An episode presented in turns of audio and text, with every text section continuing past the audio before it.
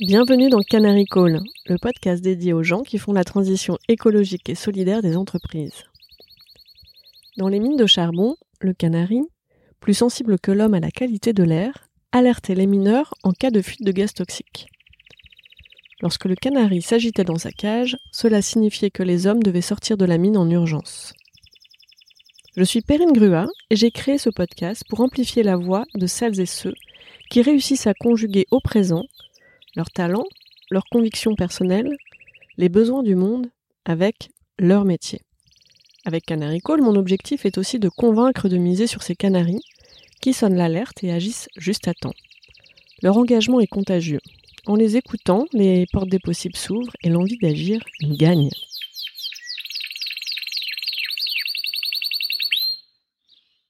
Bonjour Perrine.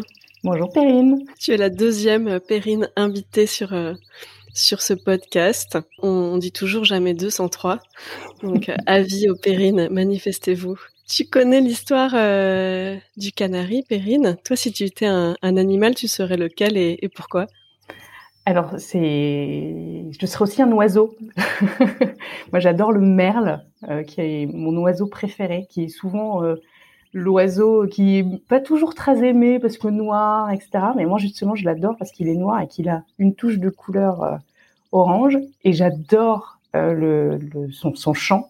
Euh, je trouve que son chant incarne la liberté pour moi. Et, et c'est mon oiseau que j'entends. C'est l'oiseau parisien qu'on entend partout. C'est l'oiseau que j'entendais quand j'étais enfant. Donc, j'ai l'impression que c'est l'oiseau qui m'accompagne toute ma vie. Donc, c'est voilà, c'est le merle, mon, mon animal et mon oiseau préféré. Ouais, il incarne la liberté. Qu'est-ce que c'est pour toi la liberté, grand mot? Euh, La liberté, grand mot. Alors je sais que c'est un mot que tu affectionnes parce que j'ai quand même euh, écouté tes podcasts euh, avant, de, avant de, de, pouvoir échanger avec toi. Oh merci, quel honneur. écoute, la liberté pour moi, c'est déjà de pouvoir être en accord avec qui je suis, tu vois, de pouvoir respecter mes valeurs, respecter ma personne, mon intégrité déjà, et puis, euh, et puis en cette période de post-Covid, appelons-la la post-Covid, c'est aussi la, la, possibilité de pouvoir se déplacer, de pouvoir voir les gens qu'on aime. Euh, c'est déjà beaucoup. Donc on s'est rendu compte aussi que cette liberté était déjà hyper importante. Et quel est ton métier aujourd'hui? Alors mon métier, je suis euh, business development manager. Euh, donc, je suis en charge de euh, créer des, euh, des partenariats avec des, des, grands groupes français ou des institutions. Des institutions. Aujourd'hui, je travaille notamment sur un, un programme qui s'appelle le Bootcamp numérique, qui est un programme de formation au marketing digital pour les, les jeunes issus de, de milieux prioritaires euh, et qui permet du coup d'accélérer la transformation aussi numérique des entreprises, puisque ces jeunes vont être en alternance dans des entreprises. Donc c'est un programme que nous, naissant que nous lançons et euh, et donc, je travaille avec plein de super partenaires euh, sur ces sujets-là, avec un partenaire qui s'appelle Origami, un partenaire qui s'appelle la Fondation TF1, et d'autres qui sont en train de nous rejoindre, des associations, des institutionnels. Donc, un très beau projet qui me tient beaucoup à cœur. Et, et comment t'expliques ton, ton métier à tes enfants? Euh, alors mes enfants pensent que le Google c'est moi, donc euh, ah ouais. demande, à Google. Alors je leur explique que voilà, ce n'est pas le cas. Euh, mes enfants, je leur explique que, alors notamment il y a il y a quelques temps, je travaillais en, sur un partenariat avec euh, avec la SNCF. Euh, partenariat que j'ai beaucoup apprécié, j'ai beaucoup aimé travailler avec cette entreprise. Et donc ça, c'est facile à expliquer. Je leur ai expliqué que que Google travaillait avec la SNCF euh, pour améliorer les services des, euh, des, euh, des, usagers des trains. Donc ça, c'était facile à comprendre. là, sur une formation de marketing digital, c'est un peu plus compliqué. Donc je leur explique le principe de la formation, que c'est une école pour pour des jeunes pour apprendre un nouveau métier et, qui vont aller travailler en entreprise comme papa et maman. Donc, ah génial. En fait, du coup, tu leur expliques ton métier à travers des projets et non pas à travers une fonction si je comprends bien.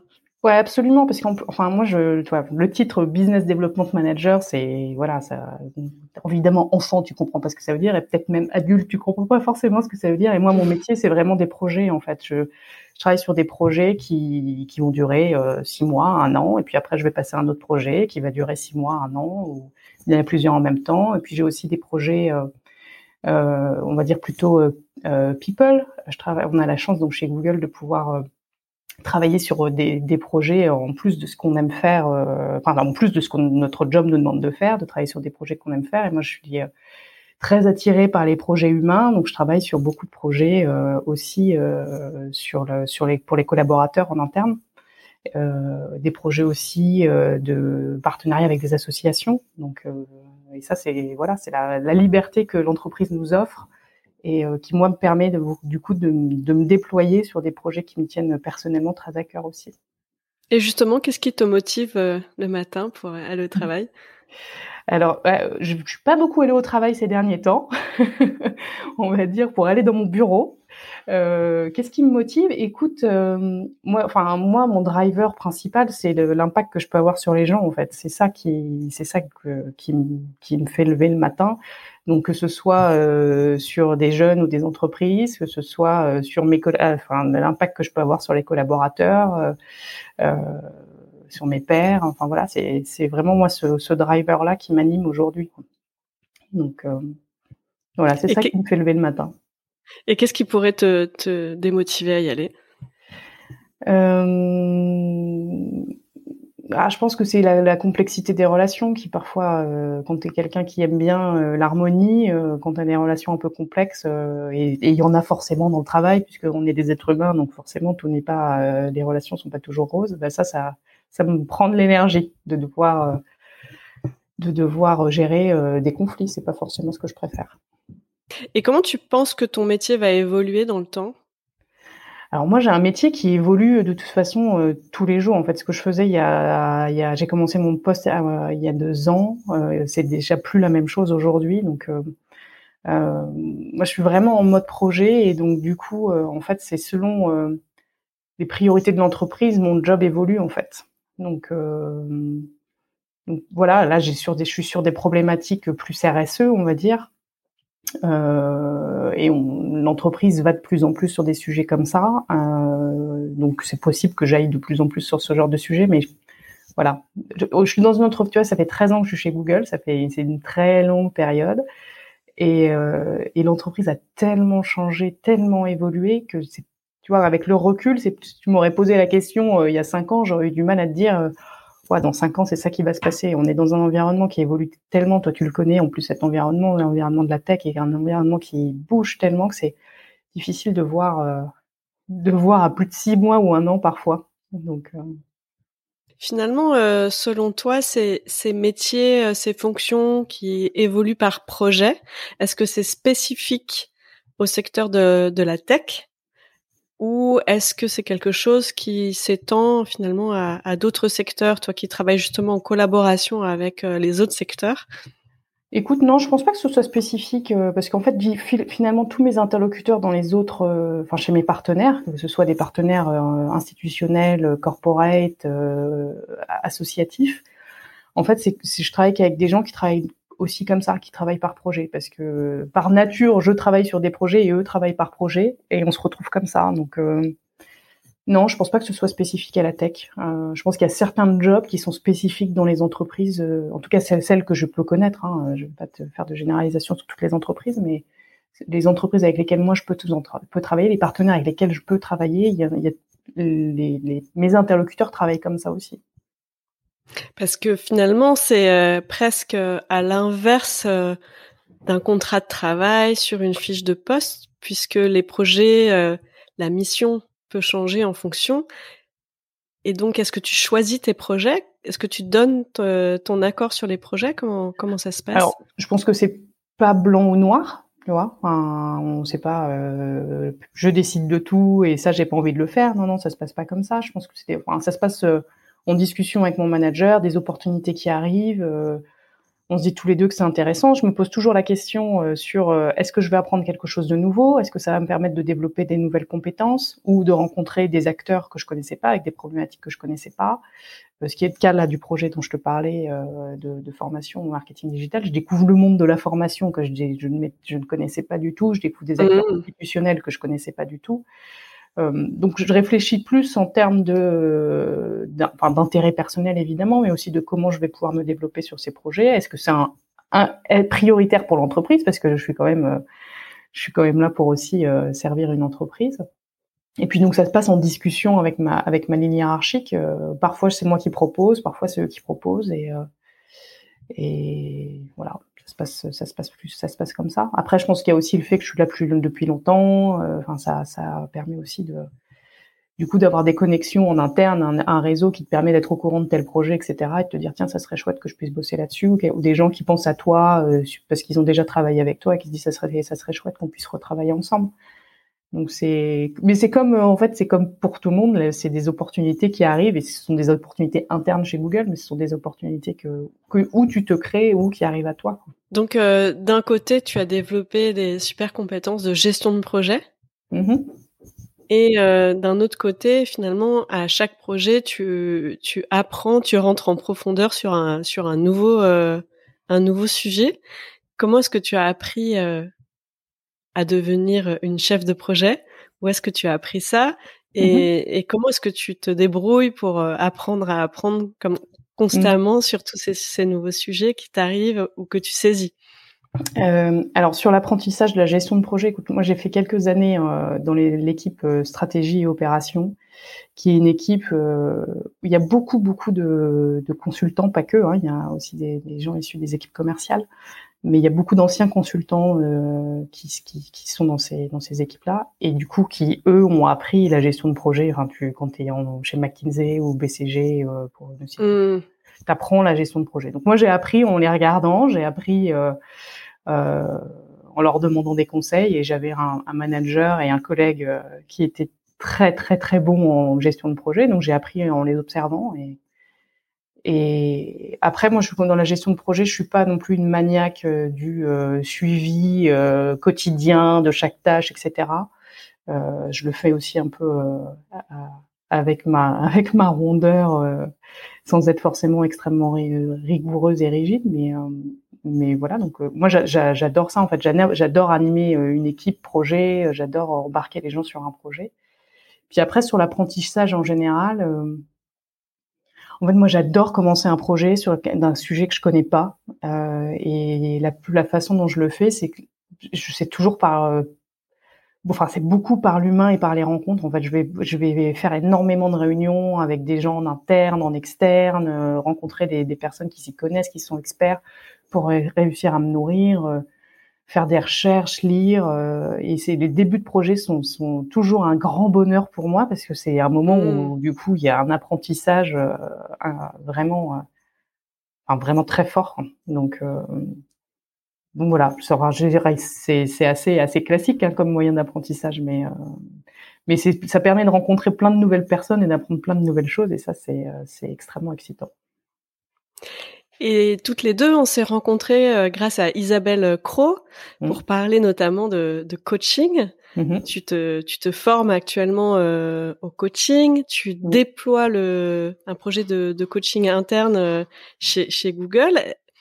D'où vient cette cette démarche Alors, écoute, oui, effectivement, je me je me forme au coaching depuis une petite année dans un organisme qui s'appelle International Mosaïque.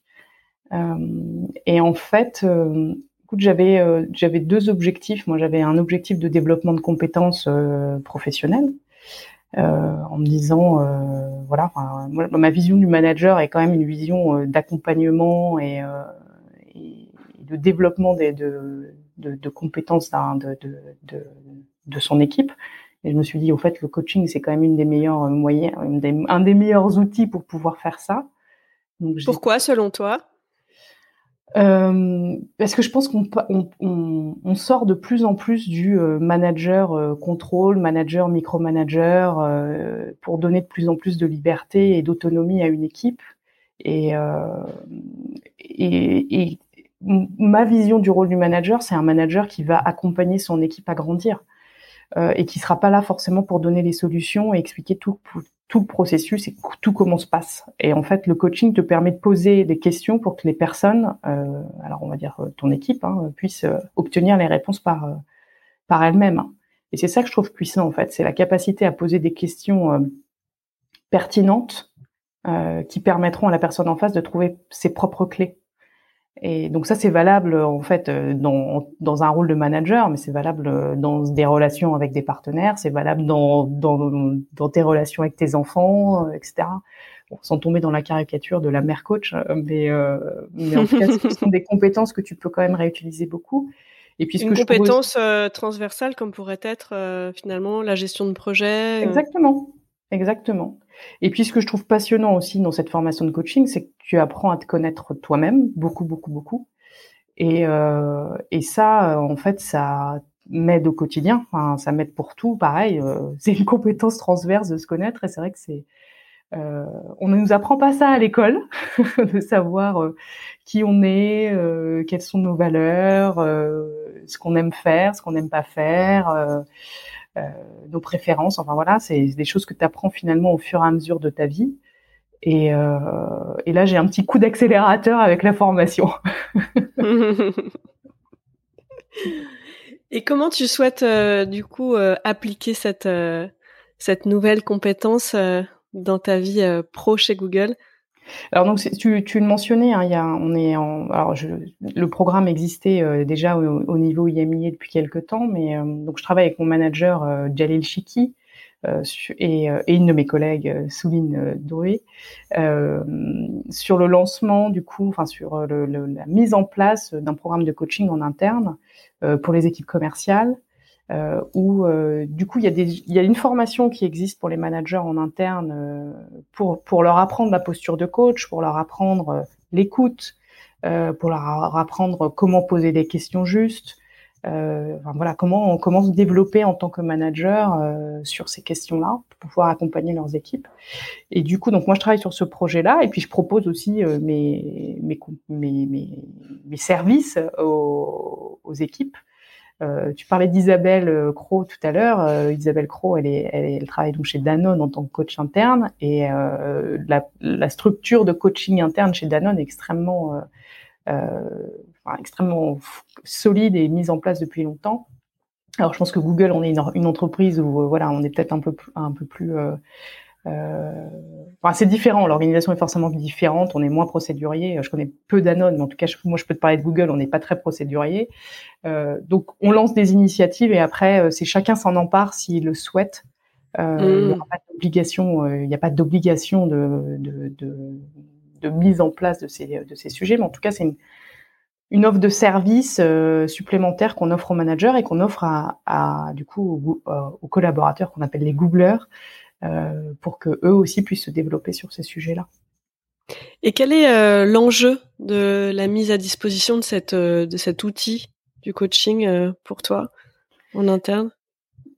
Il y a un enjeu, je pense encore une fois autour de cette de cette autonomie et puis aussi de, alors j'ai un, un, anglicisme, mais d'ownership. En fait, je pense qu'on on est dans une entreprise, enfin je suis dans une entreprise où où euh, l'autonomie et vraiment la responsabilité de chacun est extrêmement mise en avant. Euh, et du coup, pour moi, c'est un outil supplémentaire pour donner de l'autonomie et, et, responsabiliser aussi les équipes et les, les, les contributeurs individuels. Euh, je trouve que as quand tu, enfin, tu, es, tu es coach aussi, mais euh, quand tu es coaché, il y a une grande fierté à trouver quand même tes, les, les solutions et les réponses par toi-même. Euh, et du coup, je pense que mm. ça, c'est assez, c'est vraiment puissant pour que quand tu, tu es face à un, problème avec un, je sais pas, un problème, tu as une préparation de rendez-vous à faire, tu es pas sûr de comment tu veux le faire, etc. Et qu'en fait, tu es accompagné par un coach, euh, ton manager ou un autre manager, euh, pour euh, pour trouver les réponses par toi-même. Et du coup, tu vas grand, tu, enfin, tu grandis énormément si c'est ça plutôt que la personne te dise en fait tu devrais faire ça. Je pense que l'apprentissage, euh, l'apprentissage est, euh, est, quand même bien plus puissant quand ça se passe comme ça. C'est un sacré défi pour le management, car euh, on a plutôt dans, dans les écoles de, de, management, les écoles de commerce, on, on apprend à être le sachant, l'expert, celui qui qui donne la vision, qui qui, mm. qui prévoit donc la stratégie, qui est la mise en, en, en œuvre finalement de, de la vision. Euh, donc on, on, on, est plutôt euh, amené à être en posture de, de sachant. Comment les managers euh, s'y retrouvent et retrouvent leur légitimité C'est une très bonne question. Écoute, euh, alors nous, on n'a jamais été non plus euh, une entreprise où le manager était tout puissant dans le contrôle euh, absolu. Donc, mm. de toute façon, il n'y a pas le chemin à parcourir n'est pas non plus n'est pas non plus gigantesque. Par contre, on est on a toujours été avec une, une population assez jeune qui avait envie du coup de faire par elle-même. Donc donc je pense que cette posture, elle est pas, euh, tu vois, c'est pas une transformation radicale de l'entreprise. Je pense que c'est une évolution, mais c'est pas une transformation radicale. Mais je pense que du coup, ça se passe aussi par, euh, par notamment ces formations. Tu vois, tu ne décrètes pas coach du jour au lendemain. Tu, tu c'est, c'est quand même, euh, évidemment, quand tu te professionnalises, tu as une formation longue comme ce que je peux faire là, mais déjà donner les clés à un manager pour qu'il se sente légitime, je pense que c'est déjà essentiel. Et puis, euh, on est quand même pas mal dans l'entreprise à, à travailler dans le collectif. Tout se décide pas euh, dans un coin euh, par une poignée de personnes, euh, sans qu'il y ait de partage du tout avec le reste des équipes. Pour donner des exemples, c'est une entreprise où il y a, y a des communications hyper régulières du top management. On a ce qu'on appelle les fameux Thanks God It's Friday. Euh, tous les jeudis euh, où euh, notre PDG Monde va nous partager sa la vision de l'entreprise, va nous expliquer dans quelle direction on va, pourquoi on va le faire, parler des sujets qui sont parfois complexes, nous expliquer que telle, telle sortie produit ou service, pourquoi on fait, etc. Et puis les managers s'exposent de toute façon beaucoup parce que il y a des, il y a des régulièrement des, euh, des, des, enquêtes qui sont faites auprès des, des, salariés deux fois par an auprès de leur équipe pour faire du feedback euh, sur leur manager. Et ça, c'est discuté en équipe. Donc de toute façon, c'est vrai que c'est compliqué pour un, c'est compliqué pour les managers parce qu'ils doivent s'exposer, mais ça fait partie de, de, de, de, la culture d'entreprise d'avoir des managers qui sont dans l'échange, qui sont dans le partage avec leur équipe et qui s'exposent euh, parce qu'en en fait ils partagent, euh, ils, ont, ils, ont, des discussions sur euh, voilà ce que vous m'avez dit comme point d'amélioration, euh, on parlons-en ensemble, etc. Moi, c'est des choses que j'ai régulièrement avec mon manager, on, enfin tout régulièrement. À chaque fois qu'il y a une enquête, on a une réunion tous ensemble pour discuter de ce qui fonctionne et de ce qui fonctionne pas. Et ça, ça se passe au niveau managérial, mais tout, tout à tous les échelons de l'entreprise. Donc, Donc oui, c'est complexe. Ouais.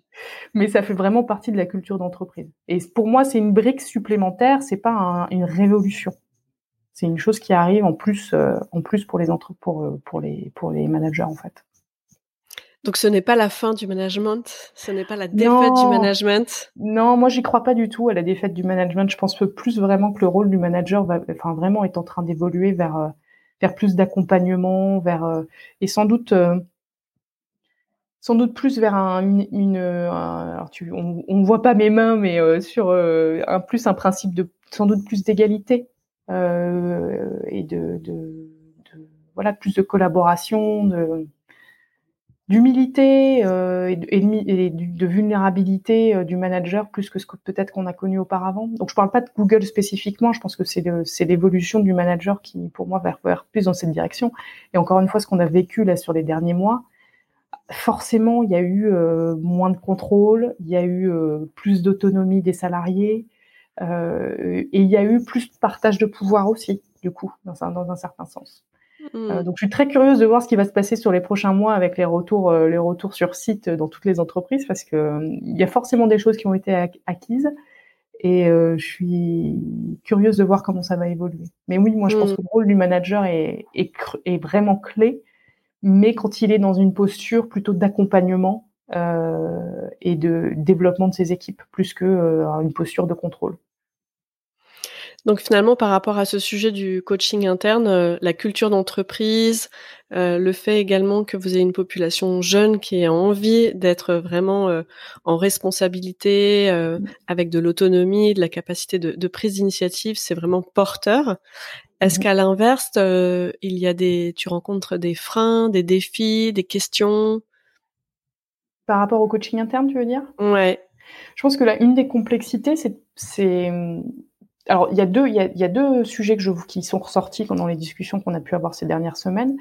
Déjà, c'est la différence entre le mentoring et le coaching. Je pense qu'il y a une vraie pédagogie à apporter sur et pour expliquer ce que c'est que le coaching et que le coach n'est pas là pour apporter les réponses. Le coach n'est pas là pour faire partager son expérience et expliquer, euh, c'est ce que je te disais, hein, expliquer ce que la personne doit faire. Donc je pense qu'il y a une pédagogie à avoir là-dessus. Ça fait très longtemps que le mentoring est développé chez Google et qui continue à exister. Hein. et je trouve ça super que ça existe, de pouvoir aller voir des, gens un peu plus seniors que toi et de leur demander leur avis sur une question et, apprendre de leur expérience. Donc ça, ça, ça c'est maintenu et ça existe. Et, vraiment, je, j'encourage tout le monde à pouvoir utiliser ces principes de mentoring. Donc il y a mentoring versus coaching. Et puis après, je pense que la complexité, c'est de passer, euh, d'avoir une posture de coach pour le manager et que la personne, enfin son report aussi accepte que son manager soit dans cette, euh, soit dans cette posture-là. Donc nous, ce qu'on a fait euh, pour éviter ça aussi, euh, c'est que comme les managers sont formés euh, à la posture de coach, c'est que tu puisses te faire coacher par quelqu'un d'autre que ton manager pour pas te mettre du coup mal à l'aise par rapport au fait que bah, tu te livres quand même quand es dans le quand tu es coaché tu montres aussi euh, ta vulnérabilité c'est pas toujours simple de montrer sa vulnérabilité à son manager donc du coup, on a ouvert le programme euh, aux équipes qui puissent, qui, elles peuvent donc être euh, coachées par n'importe quel manager dans l'organisation ou par des euh, par des gens qui sont qui sont formés au coaching. Donc on, voilà, je pense qu'il y a cette difficulté là et puis la difficulté du coup de la confidentialité. Je pense que les gens sont capables de garder les séances de coaching confidentielles, mais il faut que cette confiance soit créée et euh, être sûr que du coup, quand tu vas parler à un manager, euh, quel qu'il soit, euh, la discussion reste confidentielle et qu'elle soit pas utilisée pour une revue de performance ou partagée à ton manager, etc. Donc hmm. il y a, cette voilà cette confiance qui qui voilà qui doit qui doit être créée, mise en place. et c'est c'est essentiel pour moi dans une relation de coaching de savoir que, que, que tu peux parler sans que sans que ta discussion soit partagée avec euh, ton ta responsable des ressources humaines. C'est quand même euh, hyper important. Sur la posture de, de coach, c'est bien euh, le coaché qui reste expert de sa vie, expert de, de son poste, et mm. donc aussi à l'origine de l'objectif mm. du coaching. Donc c'est vrai que voilà, c'est tout le débat entre coaching interne, coaching coaching externe, quels sont quels sont les enjeux et pourquoi pourquoi développer le coaching interne versus le, le coaching externe alors il n'y a pas de versus, euh, les deux sont possibles en fait. Euh, tu peux euh, tu peux te faire tu coacher en externe. On a un programme d'accompagnement, enfin un programme de financement du coaching externe. Donc si tu le souhaites, tu peux aussi te faire accompagner par du coaching externe. Je pense que les deux sont complémentaires. On n'oppose pas du tout, on n'oppose pas du tout les deux. L'idée est de se dire que une fois par mois, tu peux avoir une conversation de coaching avec ton manager sur un problème business ou euh, interne de, de, je sais pas de gestion de projet interne voilà. Enfin tu peux avoir ton, ton moment de coaching avec ton manager. Tu peux avoir un moment de coaching avec un autre manager. Tu peux avoir un moment de coaching avec un coach interne. Et tu peux aussi choisir de te faire accompagner par un coach externe. Et Google participera à, un, pourcentage euh, du, coût de, ta, de ton coaching externe. Donc c'est plutôt des et plutôt que des euh, ou ou, euh, ou mais. c'est dans la question plus qu'autre chose. Le et plutôt que le ou. Voilà. Grande base aussi en coaching. et c'est une initiative mondiale, locale? Alors c'est une initiative de mémoire, euh, euh, donc IMIA, euh, donc Europe Middle East, Afrique. Il y a une communauté de coachs qui existe dans, cette zone géographique, et puis ensuite chaque pays décide de le mettre, de, le porter en interne. Donc voilà, nous, enfin, ce que je te disais, mon manager, ma collègue et moi, nous sommes les, les trois qui portons cette initiative, évidemment accompagnés des ressources humaines. mais c'est en fait c'est ce projet représente euh, finalement euh, aussi une grande partie de la culture de, Google, c'est que tu peux travailler sur des projets qui sont en dehors de ton de ton périmètre à toi, euh, que la partie des, des, ressources humaines n'est pas uniquement l'apanage des, des, des ressources humaines. tu vois, là, je commence aussi à travailler sur le plan de, de du futur du travail chez Google. Euh, je travaille ça avec d'autres collègues euh, qui ne sont pas forcément RH. Évidemment, les RH sont impliqués. Euh, mais on a la chance de pouvoir travailler sur ces sujets-là si ce sont des sujets qui nous intéressent. Et du coup, c'est, je trouve ça très malin parce que en fait, tu te retrouves avec des collaborateurs qui sont euh, passionnés de ces sujets-là et qui permettent du coup euh, de faire avancer ces sujets. Et, et voilà, et qui accompagne, en accompagnant les ressources humaines. Donc c'est, c'est pas tout le monde est content du coup.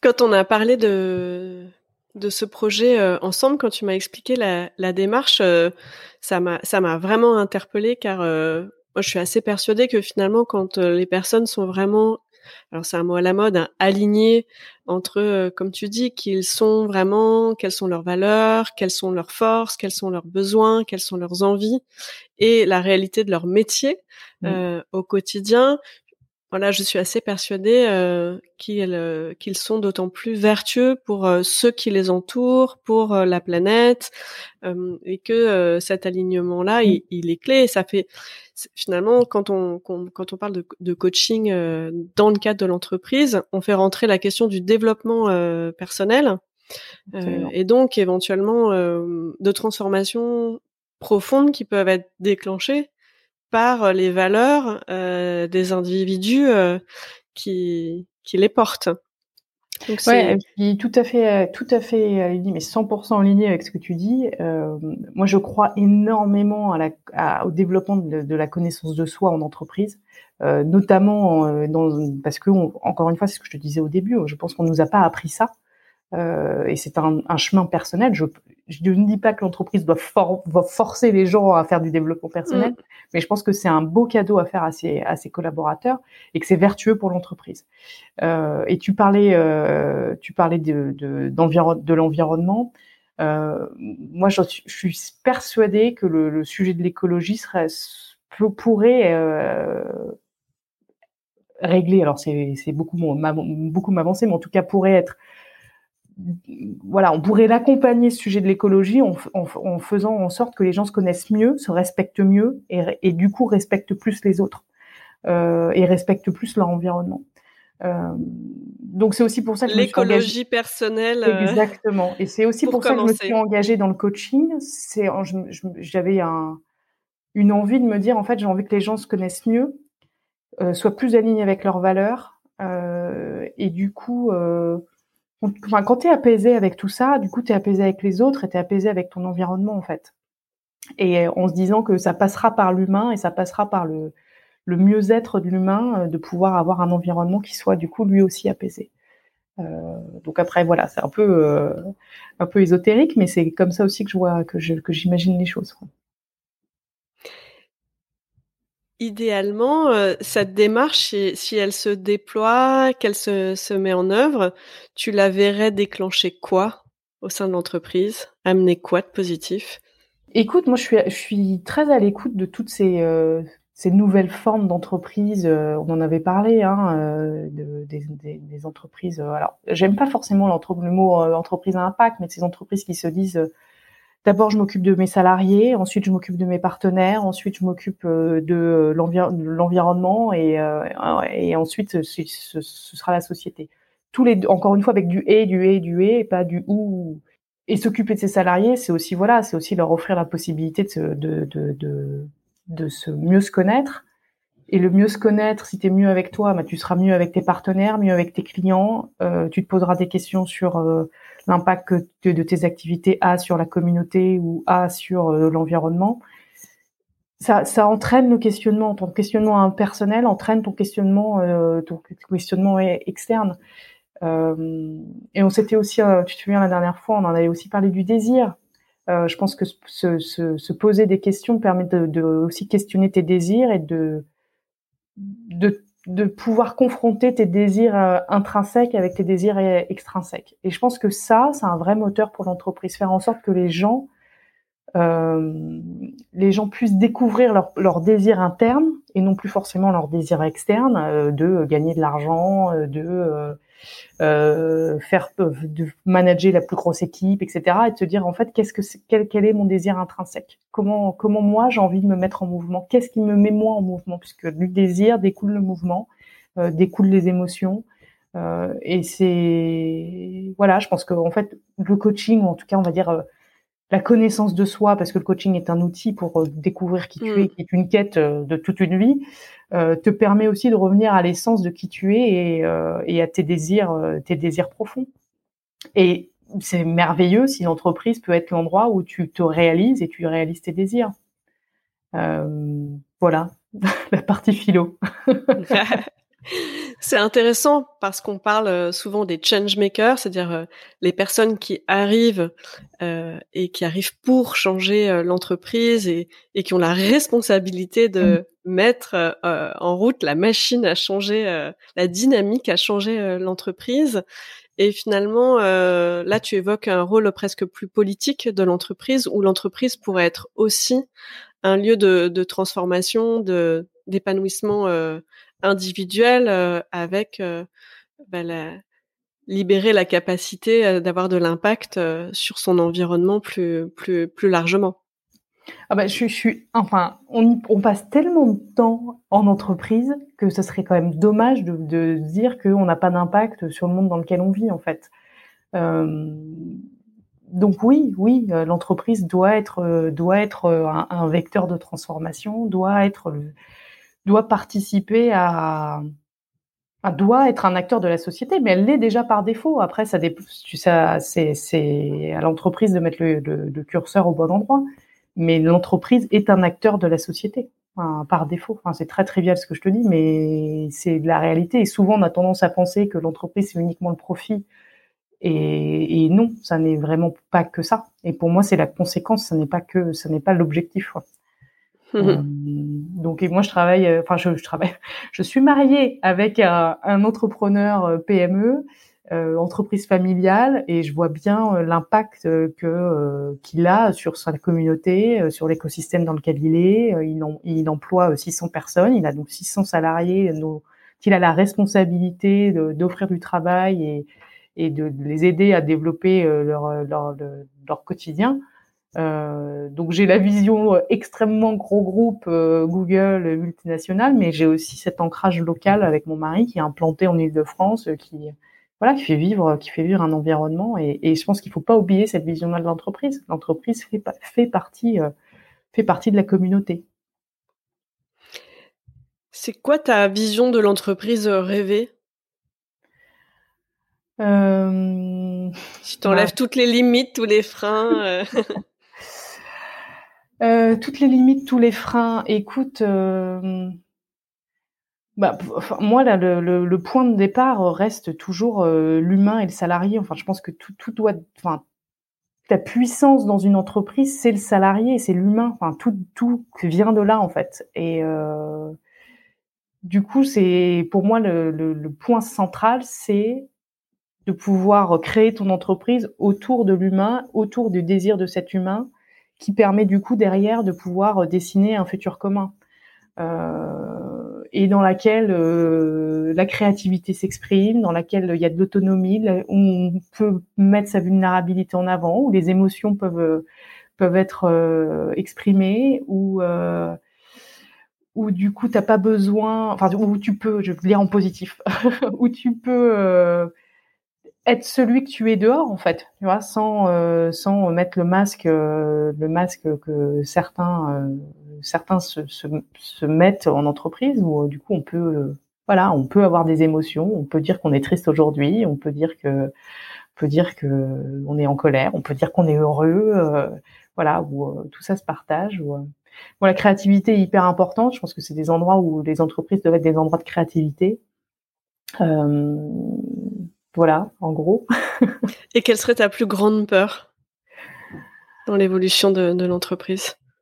Ah, ma plus grande peur.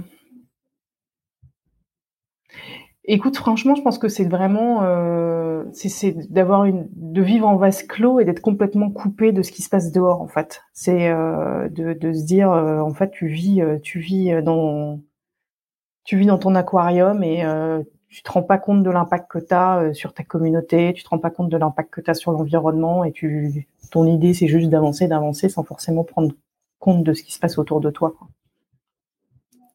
Et quel est ton, ton canary call à toi? Écoute, c'est vraiment travailler. Enfin, je, je, vais, je vais repartir sur cette notion de désir, mais euh, moi, je pense que c'est hyper important qu'on s'interroge tous sur euh, sur nos désirs profonds et sur euh, nos désirs euh, humains personnels en essayant de se couper de cette société qui nous incite à réfléchir qu'à des désirs des désirs extrinsèques. Donc vraiment de pouvoir se poser, prendre son temps, réfléchir à vraiment ce qui nous anime et du coup comment on peut se, se déployer et pour avoir pour avoir du coup cet impact sur notre communauté et sur euh, et sur euh, sur notre environnement. Vraiment. Et pour moi c'est vraiment le point de départ c'est euh, quels sont nos désirs? Merci Perrine. Pour conclure quelle musique quel titre aimerais-tu écouter là maintenant tout de suite? J'aimerais écouter une chanson de The Specials qui s'appelle A Message to You Rudy. Eh bien c'est parti. Merci Perrine. Merci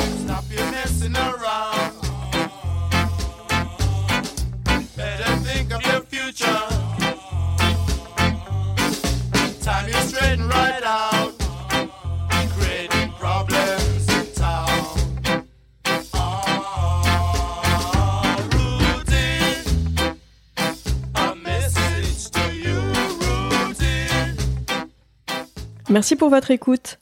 Pour être tenu informé de la diffusion des nouveaux épisodes, je vous invite à vous abonner au podcast sur la plateforme de votre choix et à suivre les comptes de Canary Call sur les réseaux LinkedIn, Twitter, Instagram, YouTube et Facebook.